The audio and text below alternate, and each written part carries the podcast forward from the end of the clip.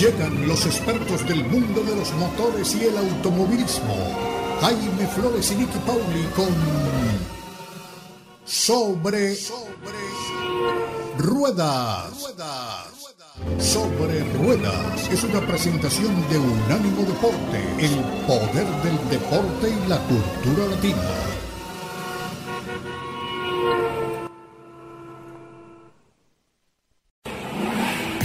Sobre Rueda. Sobre Rueda. El programa donde rugen los motores.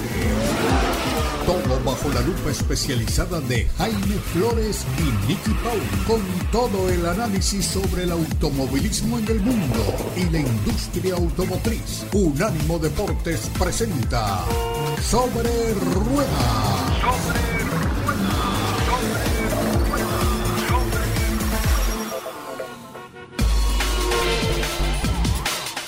¿Qué tal amigos? Bienvenidos una vez más a Sobre Ruedas a través de Unánimo Deportes. Es gratísimo, como siempre, saludarlos. Es muy agradable saber que contamos con la sintonía de ustedes todas las semanas, todos ustedes sintonizando Unánimo Deportes para escuchar Sobre Ruedas. Y hoy es un día especial porque hoy regresamos después de un par de semanas de asueto a la Fórmula 1, a la temporada de la Fórmula 1. Existía además la posibilidad de que de la carrera de hoy surgiera un nuevo campeón en Singapur, hecho que no ocurrió. Pero todos los detalles, todas las incidencias, todo lo que sucedió en esta carrera nocturna, lo tenemos hoy aquí para ustedes en Sobre Ruedas con Nicky Pauli. Nicky, qué grato saludarte. Bienvenida, como siempre. Muchísimas gracias Jaime por esas palabras, por ese recibimiento. Contentísima de estar contigo y con toda la audiencia para compartir lo que ha ocurrido en el Gran Premio de Singapur cuando la Fórmula 1 se va acercando hacia el final de su temporada, cuando el día de hoy, como tú lo decías, podíamos haber coronado por segunda vez a Max Verstappen, lo que no sucedió, se alarga todavía un poquito más esto de ponerle la corona al campeón y en el que sí celebramos el triunfo, la cuarta victoria en la Fórmula 1 del mexicano Sergio Checo Pérez, que es enorme, Jaime. Qué pilotazo, qué carrerón que se ha hecho el día de hoy.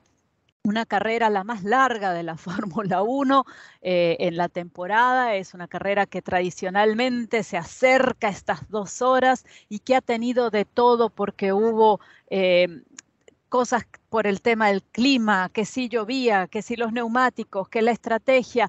Y acaba de terminar hace poco la carrera y nosotros todavía no tenemos la certeza, aunque celebramos esta victoria, no tenemos esa certeza. ¿Por qué? Porque los comisarios habrían llamado al equipo Red Bull y a Sergio Checo Pérez a, eh, a sus oficinas post carrera para eh, discutir un tema que pudiera quitarle eh, tiempos, lo pudieran sancionar por tiempo si se le encuentra responsable de lo que aparentemente se le acusa y notarán todas estas palabras que voy usando porque poca confirmación oficial de todo esto ha habido a lo largo de la carrera y post carrera.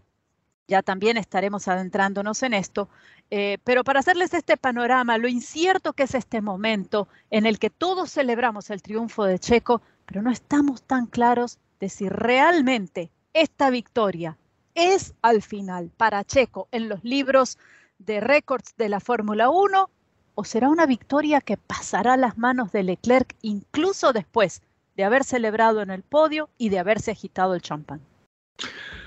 A ver, Nicky, vamos al, tema, al punto. Eh, aparentemente lo que hay es eh, una acusación de que el piloto mexicano habría sobrepasado eh, la velocidad del carro madrina, del Pace Car, en el momento en que había una, em, digamos, una alerta de bandera amarilla que impedía justamente que los vehículos se pasaran el uno al otro. Aparentemente em, Checo siente que ya el eh, carro mm, madrina, el Pace Car, se va a retirar y entonces acelera un poco más de lo que debía. ¿Es eso lo que sucedió? ¿Es eso lo que se está investigando?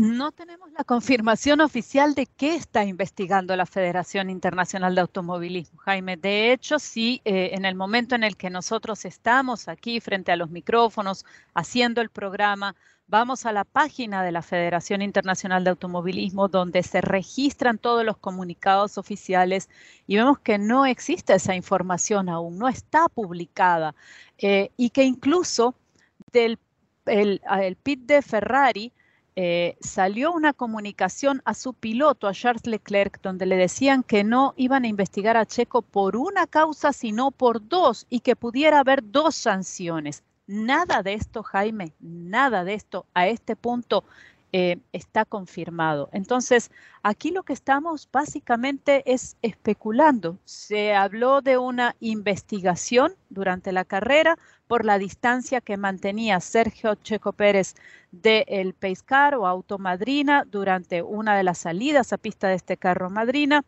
No habría tenido la distancia eh, que debe mantener ni la velocidad, eh, pero realmente, Jaime, a este punto no tenemos ese comunicado oficial de la FIA. Bueno, pues esperemos que mm, primero no sean dos las eh, sanciones que le impongan al piloto mexicano. Eh, segundo, ojalá no le impongan ninguna, ¿no? De manera que pues esto quede como quedó en la pista, como quedó en el resultado que todo el mundo vio y como quedó en el magnífico desempeño del checo a lo largo de toda la carrera. Eh, el checo no se caracteriza, Nicky, por ser un gran arrancador, ¿no? No tiene esa particularidad. Y hoy nos preocupaba un poco en el inicio de la carrera el hecho de que hubiera clasificado en la segunda posición para la largada, eh, que estuviera compartiendo justamente la primera fila con el piloto con el que está compitiendo por el segundo lugar en la clasificación general de pilotos en el campeonato del 2022 porque pues nos daba la impresión de que de pronto Leclerc podría ser más rápido y arrancar mejor, pero desde la primera curva ya el checo había demostrado de qué está hecho, ¿no? Checo está hecho de un material muy especial, eh, Jaime. Y alguien me decía, celebras como si fueras mexicana. Eh, y celebras a un piloto que en igualdad de condiciones, me lo dijeron en el Twitter hoy, celebras a un piloto que en igualdad de condiciones, digamos que tiene el mismo auto del líder del campeonato, le ha costado incluso no solo pelear por el campeonato, sino pelear por el segundo lugar un poco tratando de desmerecer, sentí yo este comentario, eh, al talento de Checo. Y la razón, Jaime, y no me siento en la necesidad de justificar mi deseo de celebrar, pero sí de explicar por qué creo que estamos celebrando a un piloto que es enorme, que es grande, que ha hecho un gran trabajo. Eh, la misma gente de Red Bull ha reconocido que el auto de esta campaña, de esta temporada, está hecho al estilo a imagen y semejanza de lo que quiere Max Verstappen de ese auto. Y no hay dos pilotos, Jaime, como tú bien lo sabes, y muy probablemente nuestra audiencia que sigue el automovilismo, no hay dos pilotos con el mismo estilo, no hay dos pilotos que quieran el auto puesto a punto de la misma manera. Entonces, un equipo que eh, pone las cosas claramente a favor del que ellos consideran, y lo han dicho, lo dijo Helmut Marco hace apenas unos días, uno de los directivos de la escudería, nosotros tenemos muy claro quién es el número uno, es Max. Entonces, cuando las cosas giran alrededor de Max y con ese elemento que no es, eh, que no está hecho a tu medida, a tu imagen y semejanza, que no es el que te es más fácil conducir, que es un auto que se te hace difícil, eh, aunque tenga la velocidad de punta, con ese auto logras los resultados que logras, creo que también eh, hay, que, hay que celebrar a ese piloto. Por un lado esto, por el otro, la carrera que hizo Checo hoy desde la arrancada, como tú lo decías, manteniéndose al frente en cada una de las vueltas del Gran Premio de Singapur, una carrera que por otra parte no solo es la más larga de la, de la temporada, es una carrera muy, pero que muy exigente, donde las temperaturas dentro del cockpit, dentro del auto, son increíblemente altas. Y lo veíamos cuando los pilotos, los tres que suben al podio, eh, que son eh, eh, Checo, Leclerc y Sainz,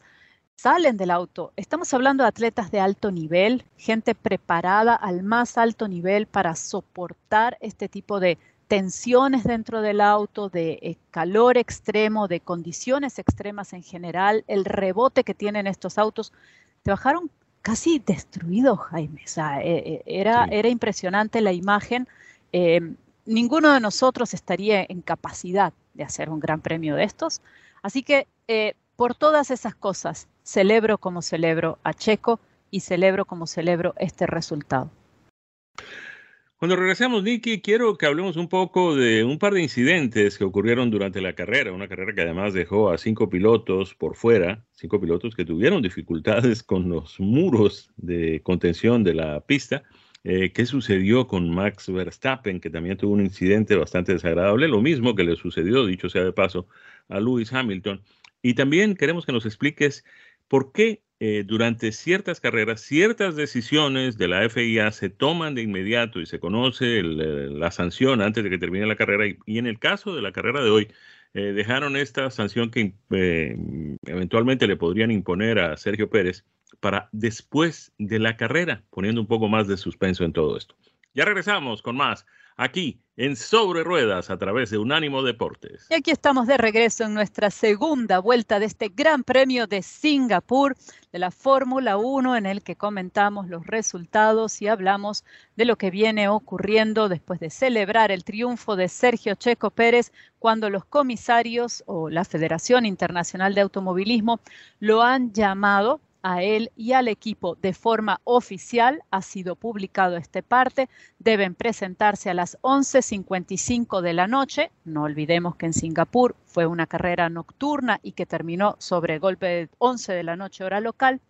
Deben presentarse eh, frente a los comisarios eh, para conversar sobre la posible eh, em, posible infracción del artículo 55.10 del Código Deportivo de la Federación Internacional de Automovilismo para la Fórmula 1 por no haber mantenido la distancia de 10 autos entre el primer vehículo, que era el de Sergio Checo Pérez, y el safety car o coche madrina cuando estuvo en la pista. Así que dicho esto, Jaime, eh, ya tenemos por lo menos esta definición oficial.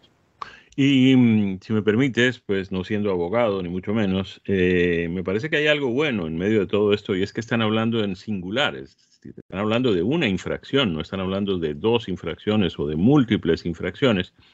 Y habitualmente, pues para este tipo de infracción la sanción es de cinco segundos. La diferencia entre Checo Pérez y Charles Leclerc al final de la carrera llegaba casi a los siete segundos, y la memoria no me falla, lo que significa que mm, inclusive si le imponen una sanción y si le imponen además la sanción habitual, de todas maneras el triunfo en esta carrera de Singapur eh, le correspondería al piloto mexicano. ¿No te parece? Así es. Eh, la distancia con Charles Leclerc al cruzar la meta fue de 7.5 segundos, un poquito más, casi 7.6 segundos. Así que eh, si la sanción fuese en 5 segundos, de todas maneras mantendría el primer lugar Sergio Checo Pérez, Charles Leclerc el segundo, Carlos Sainz el tercero. Así que el podio se mantendría sin alteraciones y eh, dado el mal resultado que tuvo el día de hoy Max Verstappen, que terminó en el séptimo lugar cuando podía haberse coronado campeón mundial y se hablaba de que se traslada esto al Gran Premio de Japón la próxima semana, esta posibilidad de coronación. Sin embargo, allí va a tener las cosas todavía un poquito más cuesta arriba porque los puntos se han espaciado un poco y eh, se han acercado, perdón, un poco y va a tener que no solo ganar, sino hacer la vuelta más rápida. Y esto sacando cálculos así eh, mentales en este momento, ¿no? No tengo la calculadora a mano, pero creo que eh, se le pone todavía un poquito más difícil quizás para coronarse en Japón. Lo que sí es cierto, Jaime, es que va a ser el campeón mundial, carrera más, carrera menos. La diferencia en ese momento es de 104 puntos entre Max Verstappen, que tiene 341, y el piloto monegasco Charles Leclerc, que tiene 237. Leclerc todavía está aventajando a Pérez eh, por dos puntos, una diferencia de 237 a 235. En el cuarto lugar está el piloto de Mercedes, George Russell. Interesante, está bien por delante de Lewis Hamilton. Russell tiene 203 puntos. Carlos Sainz, el otro piloto de Ferrari, tiene 202 puntos, 35 por debajo de su compañero de escudería. Lewis Hamilton, que ya habíamos mencionado, tiene 170 puntos. Y aquí está entonces el primero de los pilotos de McLaren en la séptima posición, Lando Norris con 100 puntos, Esteban Ocon de Alpine con 66, el otro piloto de Alpine en la novena colocación con 59 puntos y en la décima el piloto finlandés Valtteri Bottas de Alfa Romeo con 46 puntos. De manera que pues sí, efectivamente, como bien lo decías, Nicky, va a ser un poco más difícil que Max Verstappen se corone campeón de la Fórmula 1 en Japón de lo que hubiera sido si hubiera ganado la carrera el día de hoy. Así es, lo que es innegable, Jaime, es que va a ser bicampeón al final de esta temporada y de hecho antes de que termine la temporada de la Fórmula 1, la temporada actual de la Fórmula 1. Eh, decíamos muy buena arrancada por parte de Sergio Checo Pérez, muy mala arrancada y un fin de semana casi que para el olvido, el de Max Verstappen, eh, que nos tiene acostumbrados a que arranca mucho mejor, pero evidentemente también es cierto, Jaime, que se arranca mejor cuando estás adelante, en la primera o en la segunda fila, que cuando estás un poco más atrás en el pelotón, donde las cosas siempre pueden complicarse, ¿no? Así que tuvo una carrera bastante difícil. Eh, Lewis Hamilton, yo esperaba más de verdad del, Mercedes de Lewis Hamilton para este fin de semana, pero bueno, tampoco tuvo, no lo acompañó la diosa fortuna, creo, en esta oportunidad y algunas maniobras un poco sobre el límite que lo, lo dejaron en más de una ocasión fuera de la pista con daños en el alerón delantero. Eh, pero una carrera con muchas alternativas en la que la lluvia, Jaime, no, no debemos pasar esto por alto, tuvo un papel muy importante. La carrera arrancó con retraso eh, porque antes del inicio llovió con muchísima fuerza, un, temporal realmente importante. Em, y hasta que la pista no se secara o no se, por lo menos no se limpiaran los pozos de agua. Recordemos también que esto no es un circuito permanente. Entonces, estas calles que son frecuencia usadas para el tráfico del día a día em, no son lo planas, lo lisas que deberían ser en algún trazado permanente.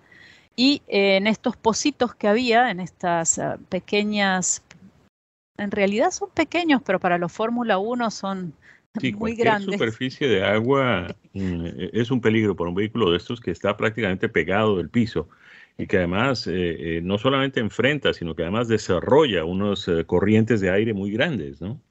Así es, así es, Jaime. Así que, em, pues se, decidió que primero había que, limpiar esta agua emposada.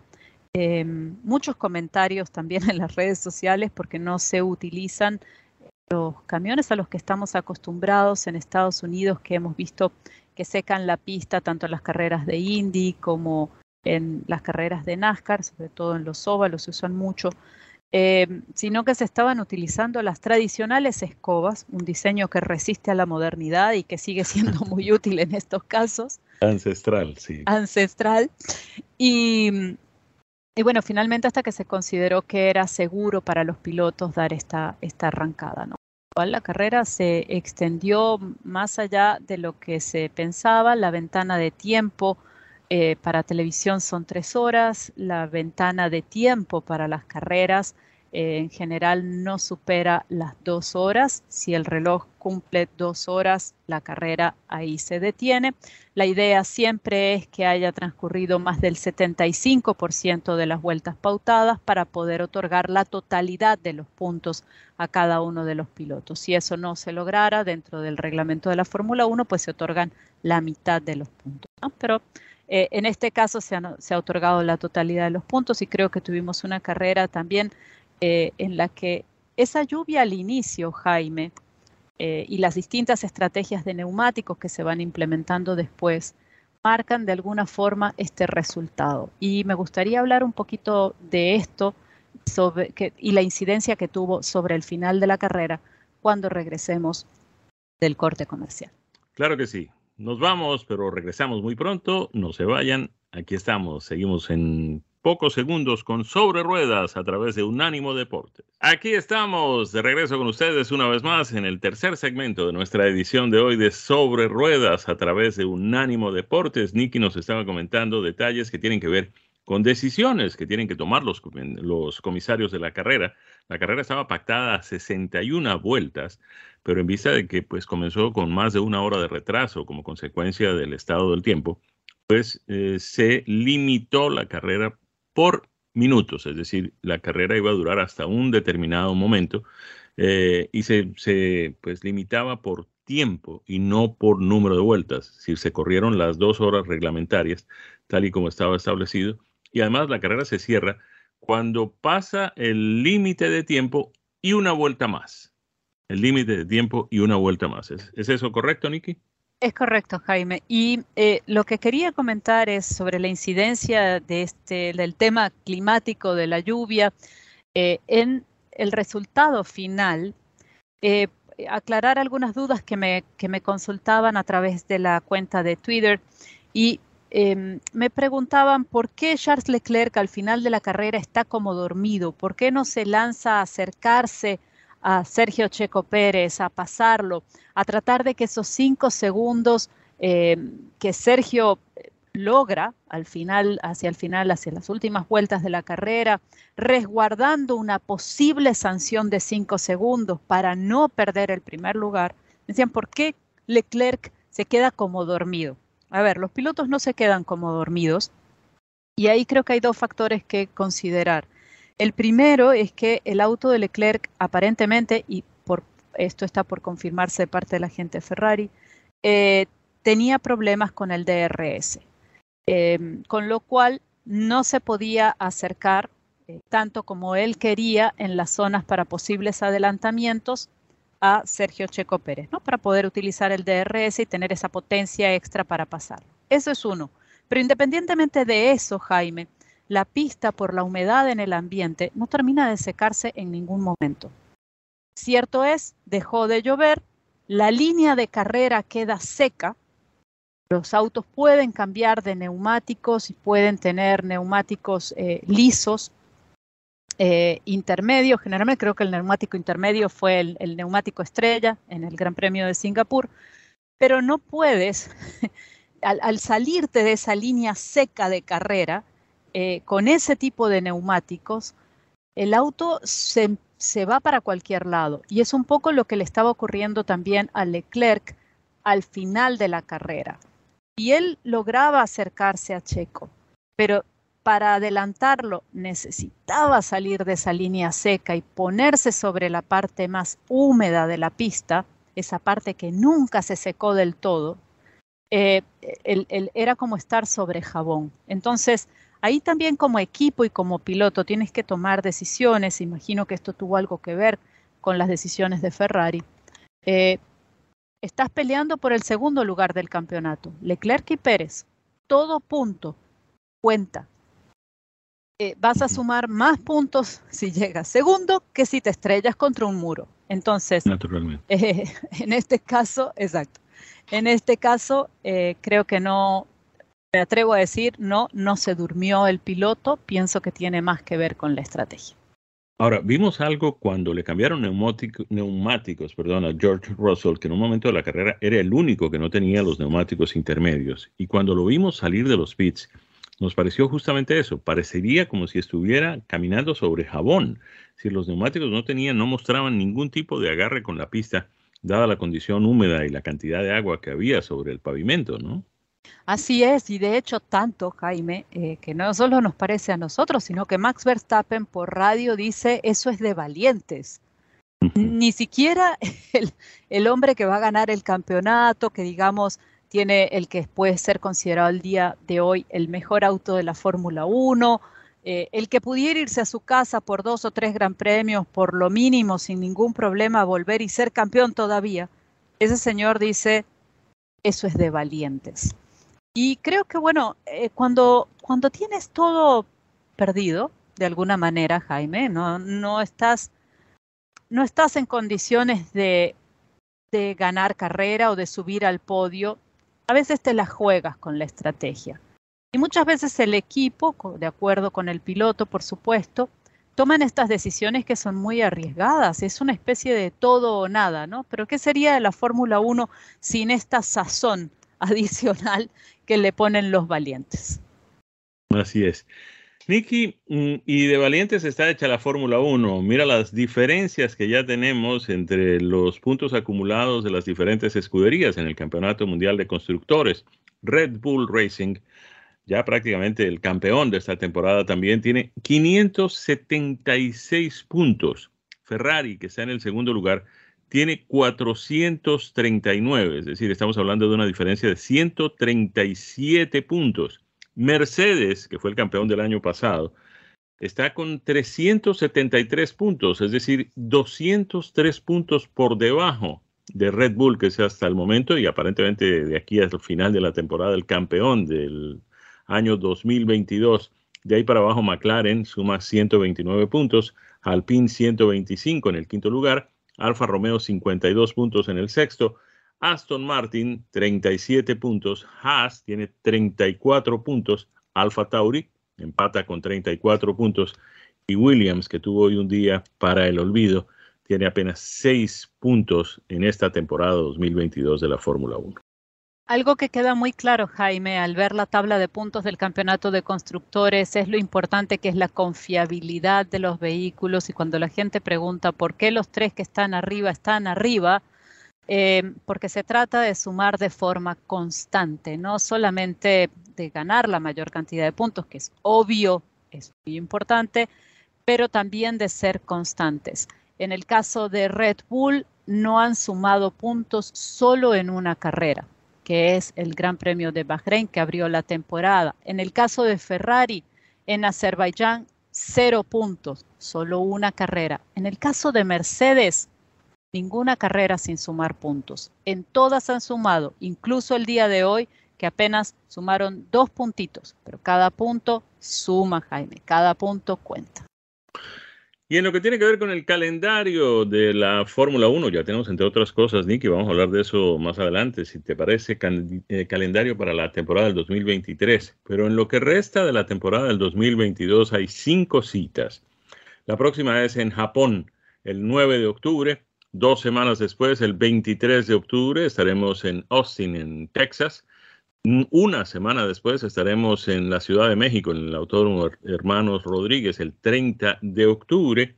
De ahí pasaremos a Brasil. La prueba de Interlagos en São Paulo será el 13 de noviembre. Y todo concluye el 20 de noviembre, una vez más, en Abu Dhabi. Que estas son las cinco citas que nos restan de la temporada de Fórmula 1: Japón, Estados Unidos, México, Brasil y Abu Dhabi. Así es, Jaime, y para el año que viene, como lo decías, ya está listo el calendario. No sé si nos dé mucho chance de hablar de él este año, pero hay quien dice que hay 24 carreras y hay quien dice que hay 30 porque habrá seis carreras sprint en la temporada 2023. La Fórmula 1 sigue sumando competencias, sigue sumando carreras, no todo el mundo contento con esto. Seguimos con pruebas en Miami y en Austin, en Texas, en los Estados Unidos. Todavía no tenemos Las Vegas en la temporada. Habrá Las Vegas, claro que ¿Ah, sí. Ah, qué bueno. Qué bueno. Pues bueno, de eso estaremos hablando en nuestra próxima edición de Sobre Ruedas el próximo fin de semana. Ahora nos vamos, cumplimos compromisos y cuando regresemos estaremos compartiendo con ustedes impresiones de manejo de un par de vehículos interesantísimos. ¿Qué les parece? El SUV eléctrico de BMW, el iX, y también estaremos hablando de un Volkswagen que ha traído cantidades de gente a los concesionarios, el Volkswagen Taos. Ya regresamos con más aquí en Sobre Ruedas a través de Unánimo Deportes. Y aquí estamos para nuestra última vuelta en Sobre Ruedas este domingo y este es el momento en el que Jaime nos cuenta qué vehículos ha venido manejando y Jaime nos dejaste sobre el alerón posterior los nombres de dos vehículos distintos eh, y con distintas opciones. A ver, cuéntanos, ¿qué has estado manejando? A ver, Nicky, he estado manejando dos vehículos muy interesantes, obviamente cada uno de ellos en su estilo y, lo fundamental, cada uno de ellos en su gama de precios. Uno de ellos es un auto de más de 100 mil dólares y otro es un auto considerablemente modesto, mucho más económico. Empecemos con el más caro que además es un auto completamente eléctrico, es un vehículo eh, que ya ha traído también muchas miradas, la gente lo ve y llama muchísimo la atención. Es el BMW iX, en el caso del que manejamos es la versión M60. Es un vehículo eléctrico, como lo dijimos, completamente eléctrico, que tiene además tracción en cuatro ruedas, gracias a que tiene dos motores, un motor frontal que mueve el eje delantero y un motor mm, posterior que pues tiene la responsabilidad de darle movimiento al eje trasero. Tiene tracción en cuatro ruedas permanentemente mm, por el funcionamiento de sus dos motores eléctricos.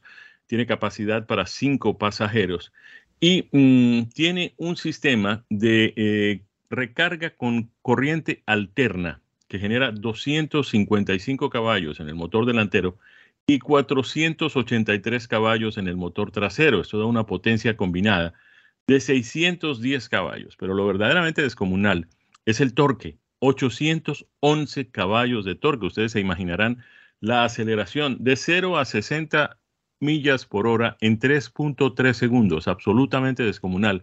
Algo que solo se ve en em, automóviles súper deportivos con motores de grandes desplazamientos y grandes potencias, etcétera. Y esto lo tenemos disponible en un vehículo eléctrico que además tiene una autonomía que puede llegar a las 288 millas, es decir, un vehículo que con una carga nocturna que además, repetimos, con el sistema de carga que tiene de corriente alterna, puede cargar relativamente rápido. Em, es interesante eh, volver al tema que siempre nos eh, complica un poco la manera de explicar, eh, que es que obviamente tratándose de un auto, auto, eléctrico, esto del consumo no lo podemos hacer en las millas por galón a las que estamos acostumbrados con los vehículos de motores de combustión interna. Pero digamos que, guardando las diferentes proporciones, estaríamos hablando de un vehículo que da una, eh, un rendimiento combinado de 77 millas, por lo que costaría un galón de gasolina. De manera que, pues, hagan ustedes las cuentas. En lugar de poner la gasolina, obviamente le están poniendo electricidad. Eso o bien lo paga uno con la cuenta de electricidad de su casa, si es que lo está cargando en, en, el, en el cargador doméstico, o entonces en la tarjeta de crédito cuando utiliza las estaciones de carga eh, públicas por allí por el camino. En lo demás es un SUV de BMW muy bien construido, muy bien logrado, muy similar a los que ya conocemos eh, en el mercado desde hace un buen tiempo.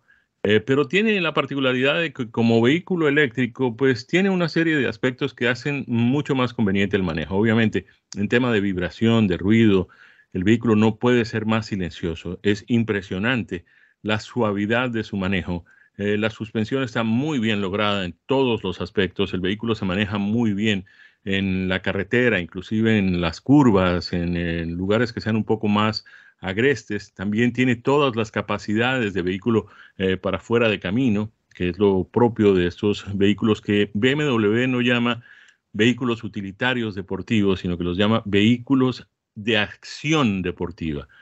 AVs en lugar del famoso SVs. De manera que ahí recomendamos este iXM60 de BMW que tuvimos la suerte de manejar y que tiene un precio al consumidor de 108 mil dólares. Vale cada centavo de eso. Muy potente, mucha más autonomía. El precio, obviamente, pues para este tipo de vehículos es lo que hay en el mercado.